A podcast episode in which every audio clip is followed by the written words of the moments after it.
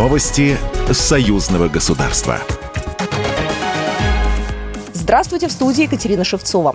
Президент России Владимир Путин и президент Беларуси Александр Лукашенко вновь подтвердили особый характер союзнических отношений, заявил госсекретарь союзного государства Дмитрий Мезенцев, и готовность к широкому взаимодействию во имя граждан наших стран, объединенных союзным договором, добавил госсекретарь.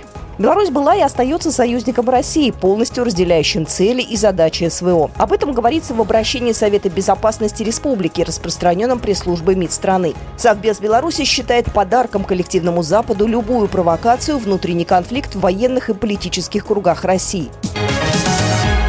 Министр обороны Сергей Шойгу проинспектировал передовой пункт управления западной группировкой войск в зоне спецопераций и поставил задачи военнослужащим, сообщили в Минобороны Российской Федерации. Кроме того, Шойгу отметил эффективность группировки «Запад» в выявлении и уничтожении военной техники и скоплении личного состава противника. Глава оборонного ведомства заслушал доклад командующего группировкой генерал-полковника Евгения Никифорова по текущей обстановке, а также о формировании и боевом слаживании формируемых полков резерва.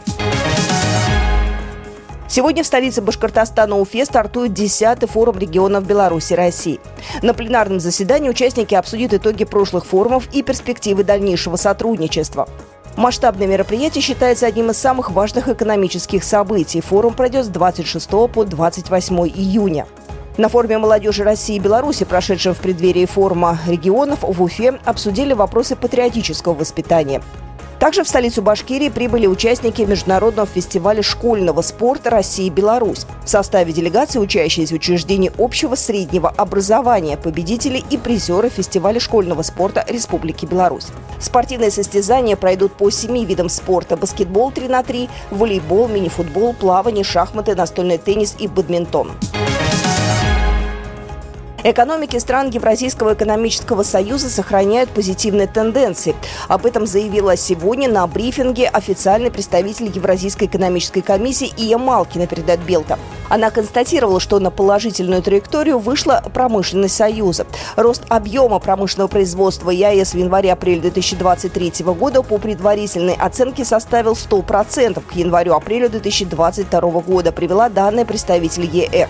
Рост выпуска промышленной продукции отмечается во всех государствах-членах ЕАЭС. Динамично велось строительство в странах Союза. Объем выполненных строительных работ в ЕАЭС в январе-апреле этого года вырос на 7,5%. Программа Программа произведена по заказу телерадиовещательной организации Союзного государства. Новости Союзного государства.